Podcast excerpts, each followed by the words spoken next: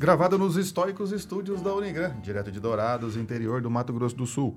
O estado que tem um advogado para cada 155 habitantes. Esse é o seu podcast Direito do Mato. Aqui é Fabrício Brown e o I Love PDF faz mais pela advocacia do que a OAB. Ah, verdade. E aqui é o professor Vinícius e o meu corpo é um templo em ruínas.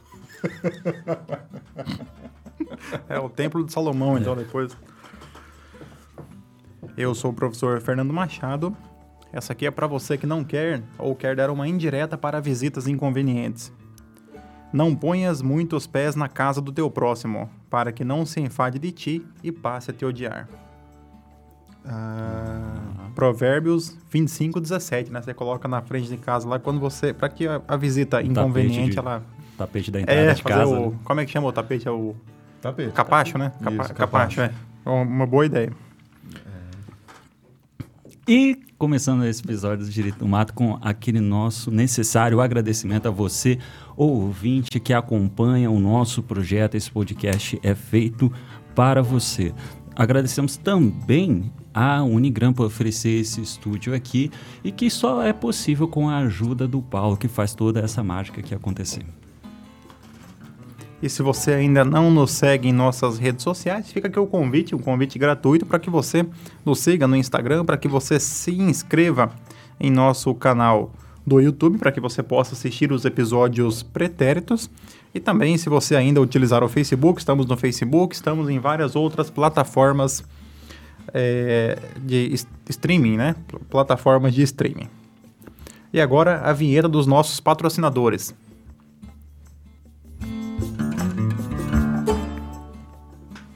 E você também pode ajudar a causa do Senhor adquirindo uma de nossas canecas. Acabamos de fazer um novo pedido para a fábrica. Em alguns dias já teremos mais algumas centenas de canecas para entregar para você, nosso ouvinte, né? Para presentear aí em qualquer situação, em qualquer momento. E né? para presentear, quem sabe, né? Porque no dia da gravação desse episódio é comemorado o quê hoje? Hoje é o dia professor do... Fabrício, ele deixou bem, bem. O bem dia do exposto. garçom, É, né? esta, Esta- garçom, esta o dia clássica do tão importante Tão para a sociedade, tão né? relevante, que movimenta esse país, E es- torna esse país um lugar democrático. está na Constituição. O garçom é indispensável à administração da justiça, né? Sem dúvida, e é graças a ele que a gente fica mais feliz nos momentos de felicidade. A única profissão que tem os melhores adjetivos, né? É que claro. advogado não tem, né? Na Advoga- verdade tem os piores, né? Advogado tem os piores adjetivos, o garçom tem os melhores adjetivos. É isso aí. Então, se você conhece um garçom, ó, uma sugestão de presente para esse nosso mestre que sustenta E você que está ouvindo e não sabe que dia isso foi gravado, foi no dia 11 de agosto, aí ficou um pouco mais fácil Que é, saber que é dia do garçom e também do advogado. E do E estudante, do É, estudante, né? estudante, Temos que verdade. parabenizar os estudantes que... que não fazem mais que obrigação. Exatamente, né? É isso que o pai e a mãe falam. né? Se você vai mal, se você vai bem, só fez sua obrigação. Não tem vantagem nenhuma estudar, gente. Faz um, vai ser influencer no TikTok. Que futuro, hein? Pior que não dá nem mais pra discordar, né, velho? Não, tá não dá nem pra discordar. E certamente, É, e certamente terá mais seguidores do que nós, aqui do Sim. Direito do Mato. É verdade. o que não é muito difícil, né? Mas vamos lá para a nossa primeira notícia do dia. Aqui é uma notícia que envolve direito processual e envolve também, de certa forma, execução fiscal, né? Marcas da in- de indústria de brinquedo podem ser penhoradas. Segunda turma ratificou o entendimento da décima vara de execuções fiscais. A segunda turma do TRF3 ratificou a decisão da décima vara de execuções fiscais de São Paulo, que determinou a penhora de marcas da empresa que atua na fabricação de brinquedos. Para os magistrados, a medida é válida por se tratar de patrimônio do devedor e não impedir o prosseguimento das atividades do fabricante. Após o primeiro grau autorizar o procedimento, a empresa ingressou com recurso no, TR, eh, no TRF terceira região, sustentando ilegalidade na penhora das marcas, por contrariar o princípio da menor onerosidade possuir bens que ainda não haviam havia apresentados. Ao analisar o pedido, o relator do processo, desembargador federal Peixoto Júnior, afastou o argumento da empresa que não teve oportunidade de indicar outros bens para empenho. Verifica-se que foi citada para nomear bens, foi intimado dos leilões frustrados, da manifestação da União de que 1,2% do faturamento penhorado nos autos de outra execução não é suficiente sequer para a garantia dos apensos daquela execução, ponderou o relator. Segundo informações, a empresa possui débitos com a União que superam 500 milhões em execução de quase 20 anos. O magistrado também desconsiderou o argumento de que a decretação de indisponibilidade de marcas impediria a penhora. É matéria que já passou pelo crivo da jurisprudência, entendendo-se pela possibilidade da medida e, não obstante, o registro da indisponibilidade. Quanto ao princípio da menor onerosidade, o relator lembrou que o artigo 805 do CPC deve ser analisado em conjunto com o artigo 797, para que a execução seja feita no interesse do credor. Entre aspas, a Fazenda Pública não é obrigada a aceitar bem que é insuficiente sequer ao pagamento das execuções apensadas ao feito em que se já encontra penhorado, fecha aspas. Por fim, a segunda turma seguiu a jurisprudência no sentido de que as marcas são bem penhoráveis, por se tratar de patrimônio do devedor e não impedir o prosseguimento das atividades da empresa. Agora falar a marca, né? É, ficou um, um, um, parecendo a voz do Brasil agora. na Guanabara, 19 horas. Isso antes do. quando ainda era na Guanabara, né? Capital do Brasil, né? Era antes Puta de. que pariu. É, é mais antiga, é mais antigo, é. É. Nem tem mais o estado da Guanabara. Não existe mais. Primeiro ponto aqui, professor Fabrício, explique para nós e para o nosso estudante, que hoje é o seu dia, parabéns ao estudante, é, o que significa ou quais as implicações desse princípio da não onerosidade na execução. Da menor onerosidade? Da menor onerosidade. Não, onerosidade não teria como, porque senão não, não teria penhora. é, há, há, um princípio, na verdade, uma regra né, dentro do direito processual na, das execuções, que deve seguir pela, na, da forma menos onerosa pelo devedor. Ou seja, havendo vários bens ou várias formas do credor receber a sua dívida, receber o seu crédito, ele vai fazer da maneira menos onerosa. Né? Então, ao invés dele penhorar, por exemplo, se ele consegue é, utilizar isso pegando, digamos, um veículo do devedor, ao, ele ao, vai, ao invés do imóvel ao do invés devedor. do imóvel do devedor. Então vai a, a, forma menos onerosa. Então, se tem dinheiro disponível, em vez de pegar um, um imóvel ou um outro bem, você faz dessa maneira. Porque às vezes o, o, ele tem um imóvel comercial, tem outro imóvel comercial, tem vários bens. E, e o credor quer penhorar justamente aonde o cara tem o comércio dele, onde ele tem a sua fabriqueta, sei lá, e tal e coisa. E pode né, pegar um terreno baldio, né, que ainda não, não tem habitação.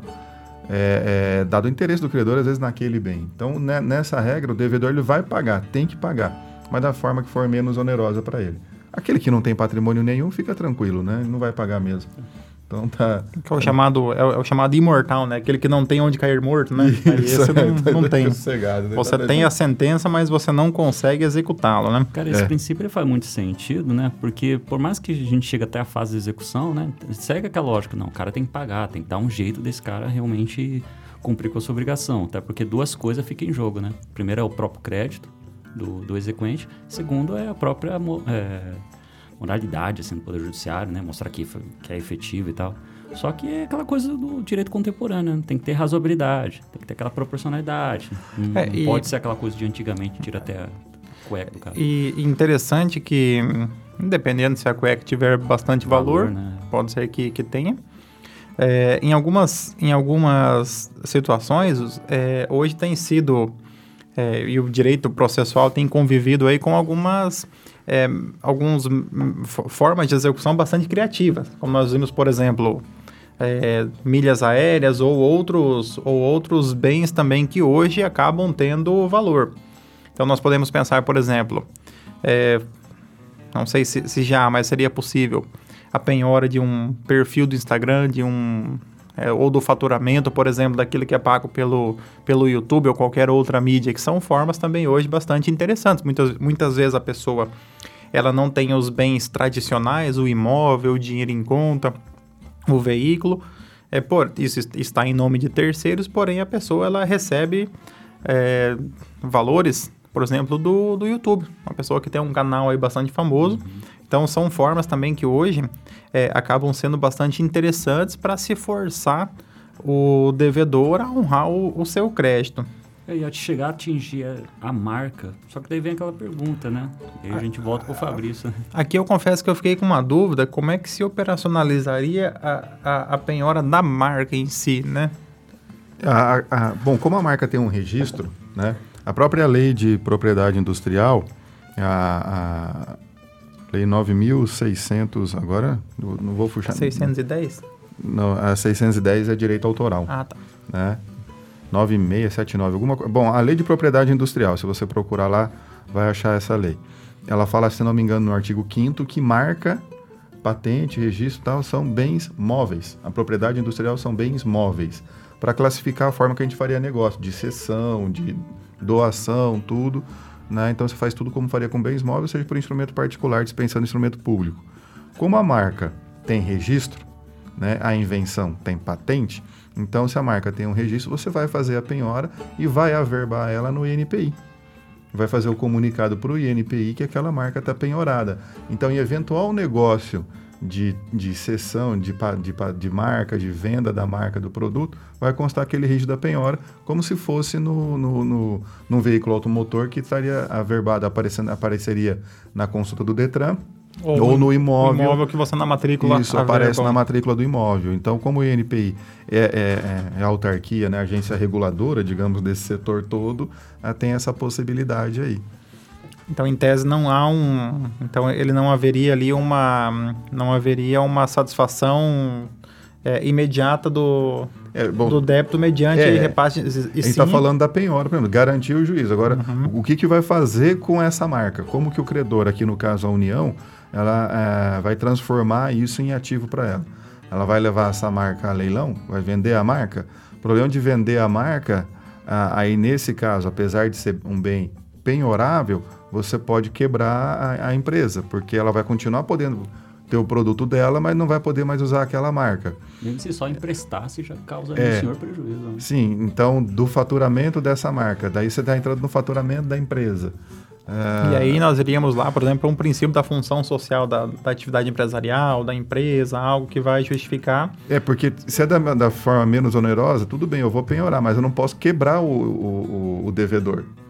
Se eu retiro as marcas dele, se eu levo para leilão as marcas, as marcas vão para leilão, ele fica sem outros ativos. Né? É, é brinquedo, então são brinquedos.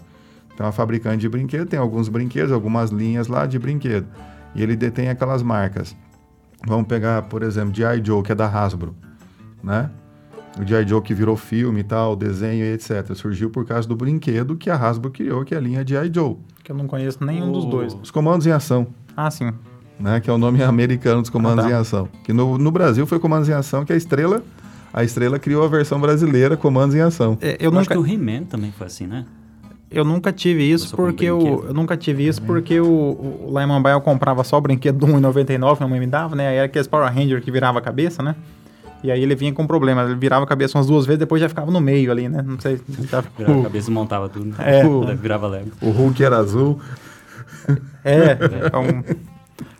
Vinha lá um Batman da Marvel, assim, eram uns brinquedos É. que a gente tinha, tinha acesso. O, o problema é justamente isso. Como que é, é, é, é penhora? Beleza, está penhorado, está garantido agora aqui para a União. Então, né, a, a, a fabricante dos brinquedos aqui, a dona da marca, não pode vender essa marca tal e etc.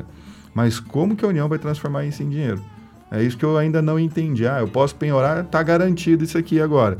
Vai levar para leilão? Se levar para leilão, são quatro marcas, vai levar quatro marcas para leilão, vai receber e o fabricante de brinquedo vai ficar como? E é um leilão bem restrito, né? Porque quem vai ter interesse na compra das marcas é alguém que vai querer utilizar elas. O- só complementando uma informação jurídica muito importante aqui, é, a história do, do He-Man, professor Vinícius, é, foram produzidas milhares de unidades do boneco do Conan, o Bárbaro, e eles acabaram não sendo vendidos, e aí eles a, a fabricante substituiu a, a cabeça dele e criou um, um brinquedo novo. E aí, para emplacar a venda, começou a se produzir é, o, o desenho né? lá do, do, do He-Man. Para quem gosta de coisas sobre brinquedos, tem um documentário na Netflix sobre um monte de brinquedo. Ah, é, verdade. É muito bom porque começa com os brinquedos que que eu brincava. É, e eu não sei por que, que o podcast jurídico foi parar no He-Man, mas vamos voltar. Não, porque aqui. é de brinquedo, né? É verdade, então vamos lá. Bom, mas é, continuando aqui, eu acho que uma outra coisa que vale a pena comentar é que a gente está diante de uma execução fiscal.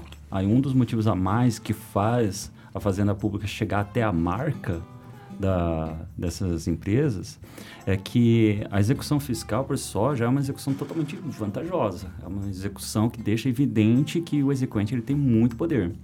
E aí o CTN, lá no artigo 185A, ele vai dizer que na execução fiscal, se o executado ele é citado e não apresenta bens a, passíveis de penhora, o juiz ele pode já imediatamente dar a indisponibilidade de todos os seus bens, a indisponibilidade universal dos bens do, do executado dentro da, da execução fiscal. Então, por isso que é um, um outro meio, um outro caminho para chegar até isso aí.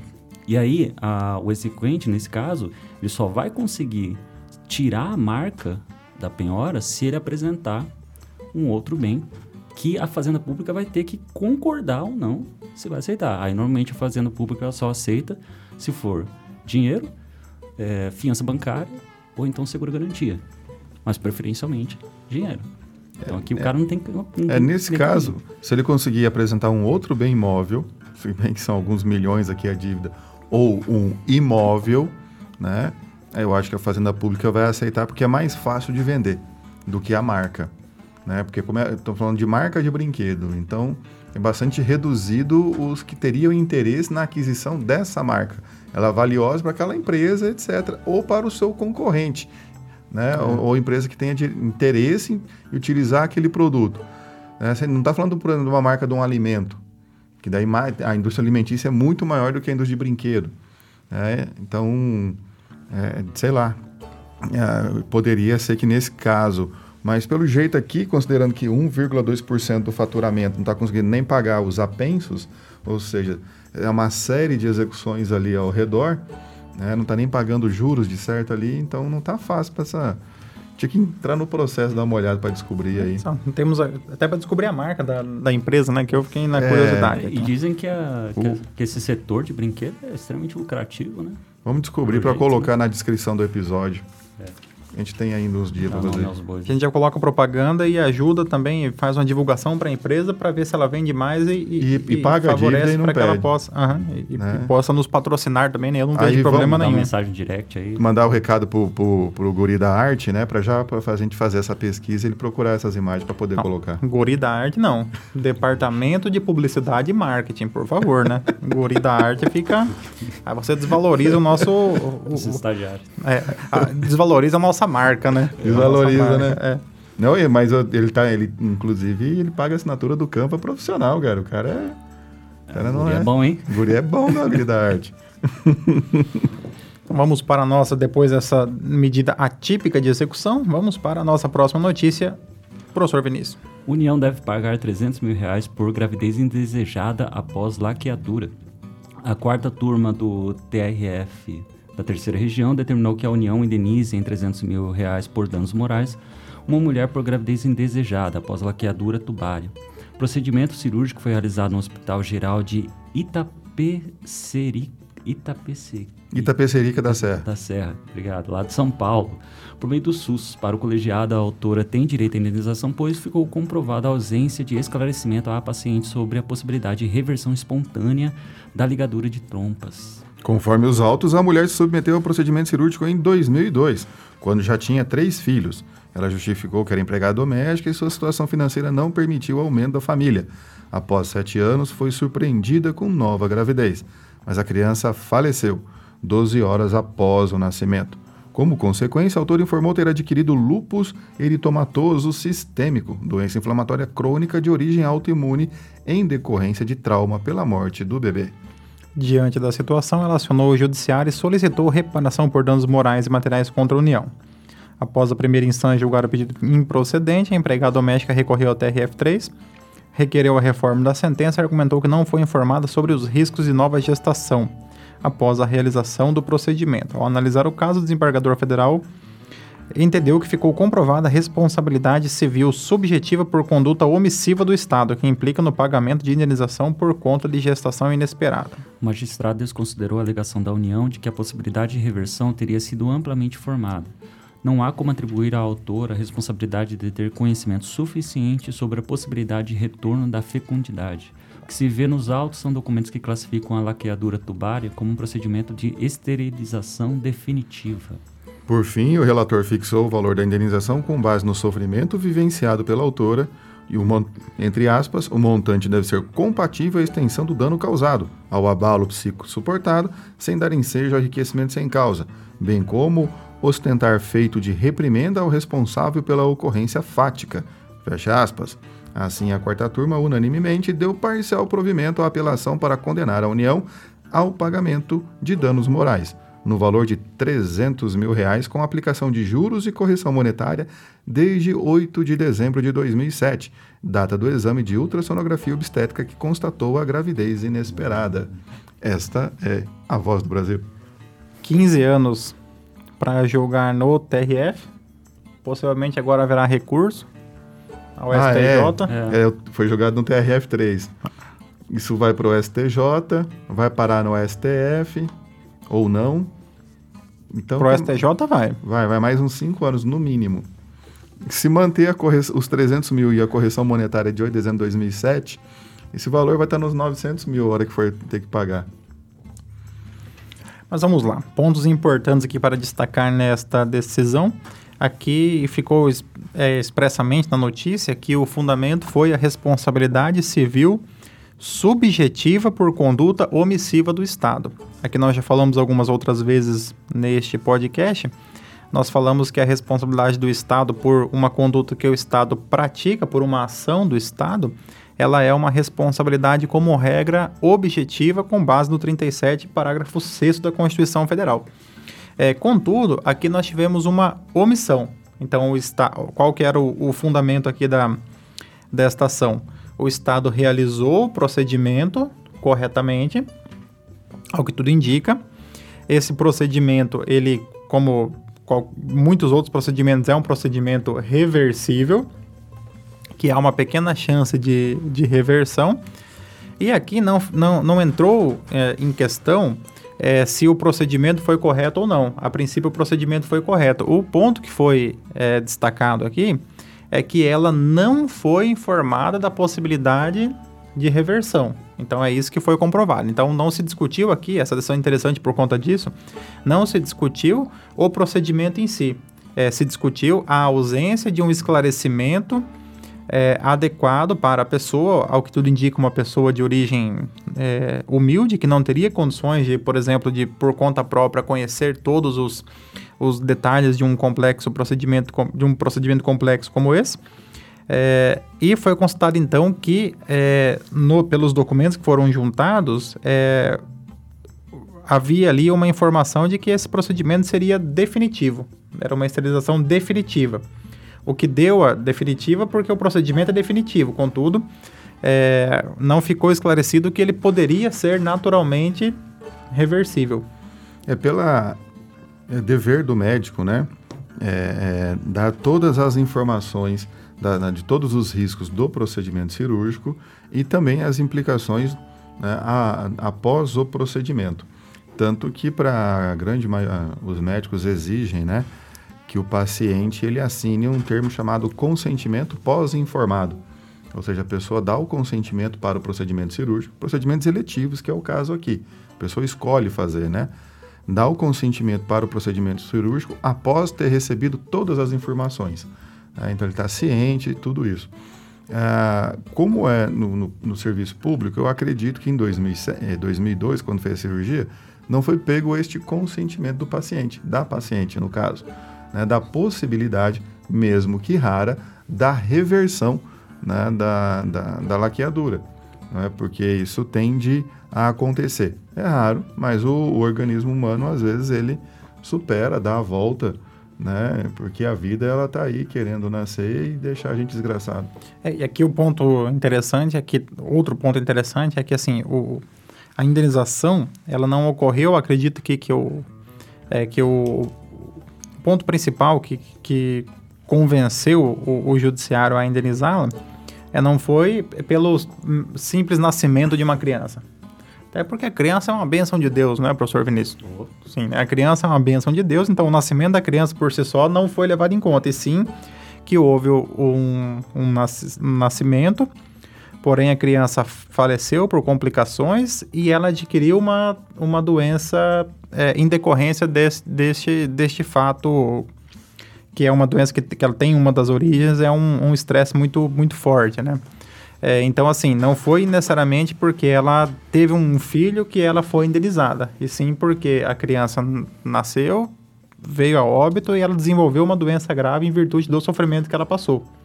Então, acredito que isso que tenha sido levado em conta para essa indenização. É, quando ele fala ali o, o abalo psíquico suportado, eu acho que é nesse sentido o abalo psíquico, né? Tudo bem, é, a pessoa fez justamente a criadura porque não queria ter mais filhos, já em 2002. E aí, cinco anos depois, se vê surpreendida com uma gestação. A gente não sabe também a idade da mulher, às vezes ela já tinha três filhos, já estava numa certa idade, já também planejando a não idade, ter. A idade mínima era 25, é 25, é, hoje, né? É 25 e tem o projeto para reduzir para 21. Então, o projeto foi aprovado no Senado da laqueadura que tem duas alterações. Uma, reduzir de 25 para 21 a idade mínima e não exigir mais a anuência do, do cônjuge, a autorização é. do cônjuge para que seja feito o procedimento. São duas mudanças importantes em relação à lei que trata a laqueadura. É, então, e por isso que eu fico, eu fico um pouco um pé atrás em relação a essa decisão aqui. Porque se ela se valeu do SUS, é, tem todo esse procedimento previsto legalmente para que faça esse, esse procedimento, tanto a laqueadura como a vasectomia, onde ele vai exigir uma série de requisitos. E um desses requisitos é a orientação psicossocial. E denominar a, a laqueadura como uma esterilização definitiva, eu acho que seja no sentido de que o, o grau de sucesso da irreversibilidade é alto, só que ainda mais em medicina, a gente sempre tem que abrir um espaço para algumas exceções. E lembra que a gente já discutiu sobre isso, sobre aquele caso da vasectomia? Sim. A gente fez aquele episódio lá? Então, é, lá não foi concedida a indenização. Aqui foi. Aqui eu vejo porque é Estado. Aqui eu vejo. Que eu vejo por causa disso. Que é por causa do princípio constitucional do coitadinho. É, eu não vejo fundamentos para indenização, apesar do sofrimento da pessoa, com a morte da criança, que não tem nada a ver com a laqueadura, a morte, né? O fato da morte foi outra complicação ali durante o parto a doença que ela adquiriu foi por causa do trauma, do parto, né? a laqueadura trouxe a gestação ali. É, eu, não, eu não acredito que houve essa omissão aqui culposa nesse sentido, porque a, a, é justamente isso. Laqueadura ela é uma esterilização definitiva. Sim, porque você não tem um como reverter normalmente aquilo tal. E é muito raro a reversão natural, né? E até como o Fernando falou, nem se discutiu se foi um erro médico, né? Uhum. Que fez mal feito, não grampeou direito. Eu também não sei como é que é feita a lacadura. Quem, é, acho que é, é laser, né? Acho que não, é tão antigo que ou, ou é, era as trompas, eu acho que eram cortadas e costuradas, ou era dado um nó ah, para que não houvesse a comunicação das trompas com o útero, né? E também não pudesse chegar o, o, o, o não puder chegar até lá o, o nós entendemos nós o espermatozoide tentando aqui é só que assim é. É, o fato aconteceu em 2002 né o efeito isso sonoro do nosso sonoplasta ficou é. bem ficou bem adequado para o fato de ser em 2002 isso também tem que ser é, é um fator relevante, né? Porque pode ser que lá realmente as informações não eram tão claras, tão precisas, Exato. assim, né? É, então, pode assim, ser isso. Eu de certa... acho que é de 90, eu de certa... 90, eu acho. Não, ela que é dura? É, não, bicho, isso, é, isso é antigo pra caramba. Não, é o procedimento não. é antigo. É, quando que ele passou a ser oferecido pelo, pelo SUS, eu...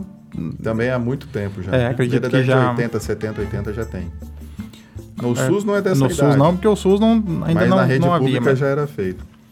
Mas assim, o que eu acredito é que foi ficou comprovado que não houve, então, esse esclarecimento devido para a pessoa e a pessoa, não, nas condições dela, não teria como suportar o ônus de ser obrigada a conhecer todas as implicações cirúrgicas. Eu acredito é, que nesse ponto é que tenha. Eu, é, é o dever da informação, né? Exato. É, eu acho que aí pegou, mas assim, e mesmo se tivesse informado, beleza, a pessoa ela não faria, não teria relações sexuais ou só teria com outra Não, é proteção, daí- continuaria tomando? Não, mas, mas sendo a pessoa informada, aí você já não teria mais o, o fundamento que ela alegou de acreditar que era um procedimento definitivo. É, é o único Para uma ali. pessoa comum do povo, se você.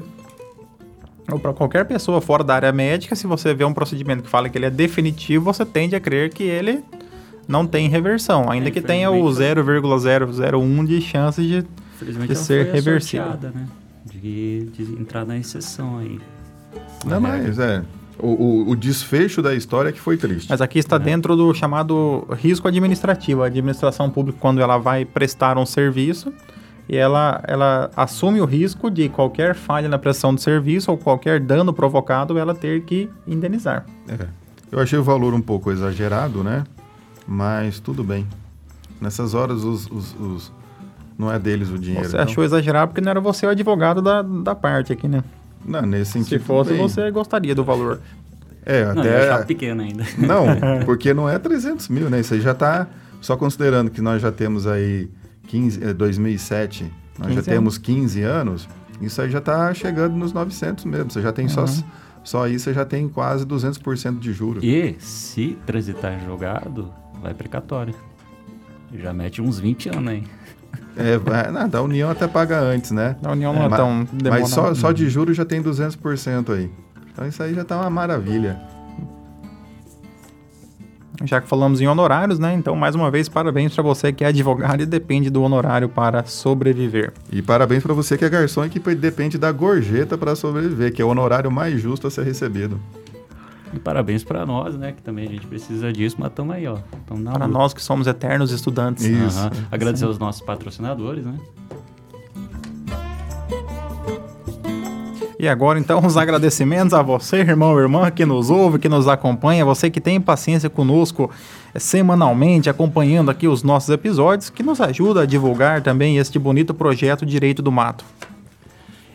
E acompanhe de forma definitiva os nossos episódios passados nas redes de streaming. Dá uma olhada, a gente lá no Spotify, dá uma olhada no nosso canal no YouTube. Aliás, se estiver vendo no nosso canal no YouTube, a gente espera que tenha deixado aquela curtida, um comentário, para o YouTube ajudar a divulgar mais o direito do mato. É isso aí, adquire uma de nossas canecas. Vai lá, põe na sua coleção. Eu sei que você tem um armário cheio delas. Que custa ter mais uma? São só.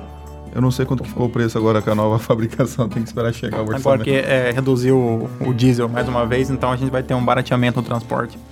Pode ser, né? É, tem que ver quantos pallets eu pedi. Mas tudo bem, gente. Estéreis ou mono. Ah, tenham todos uma ótima semana. Um grande abraço. Sejam felizes.